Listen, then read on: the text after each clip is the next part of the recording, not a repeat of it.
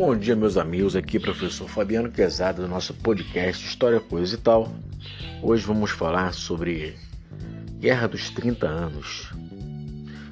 Bom, a Europa, no século 17, estava passando por um momento em que vários países europeus tinham interesse em ampliar seus poderes no continente por meio da conquista de novos mercados e territórios.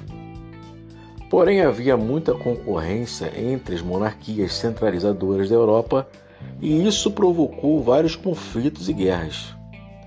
É nesse contexto que observamos a ocorrência da Guerra dos 30 Anos, que ocorreu entre 1618 e 1648.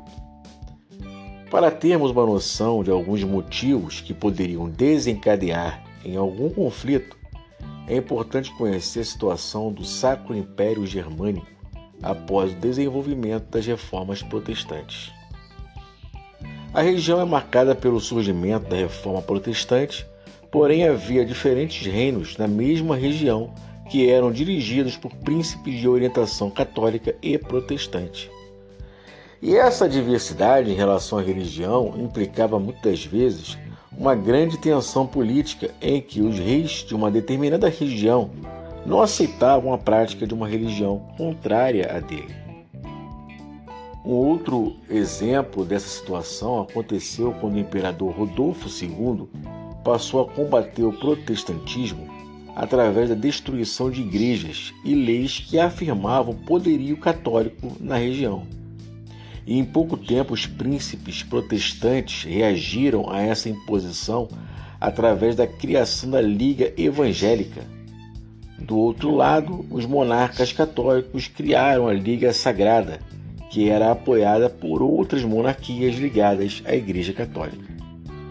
Em 1618, os protestantes promoveram um levante na cidade de Praga que acabou despertando o interesse de outras nações anticatólicas e impedir a ampliação do poder dos Habsburgos, que era uma dinastia germânica interessada em combater o protestantismo no Sacro Império e ampliar seu domínio político.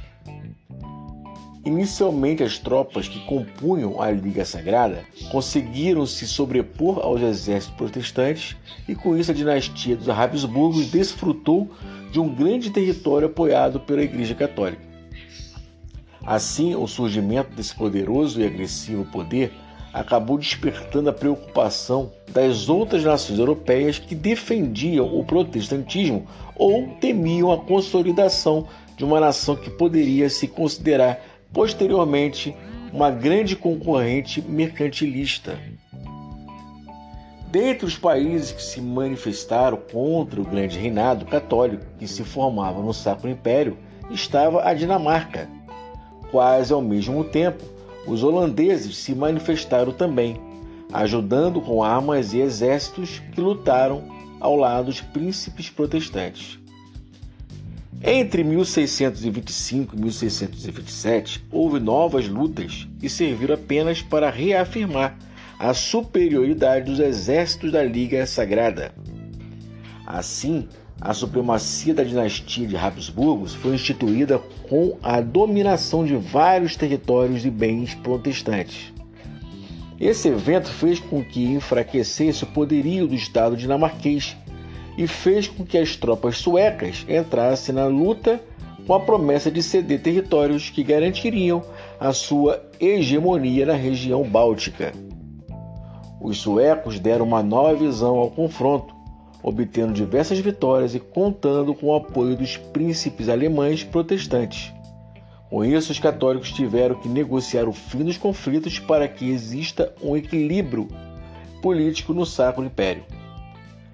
Assim, os franceses declaram guerra contra os Habsburgos e todas as monarquias que fossem aliadas a essa dinastia católica.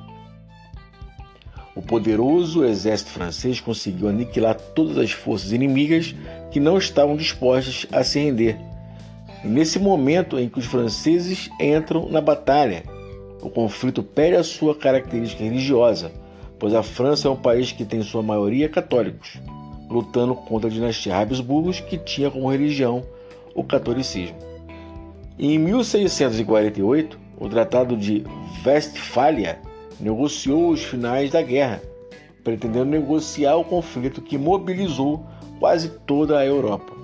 A França impôs que os Habsburgos continuassem seu projeto expansionista em direção ao Império Turco-Otomano e, além disso, conseguiu com que as nações como a Suíça e a Holanda conseguissem consolidar a independência de seus estados.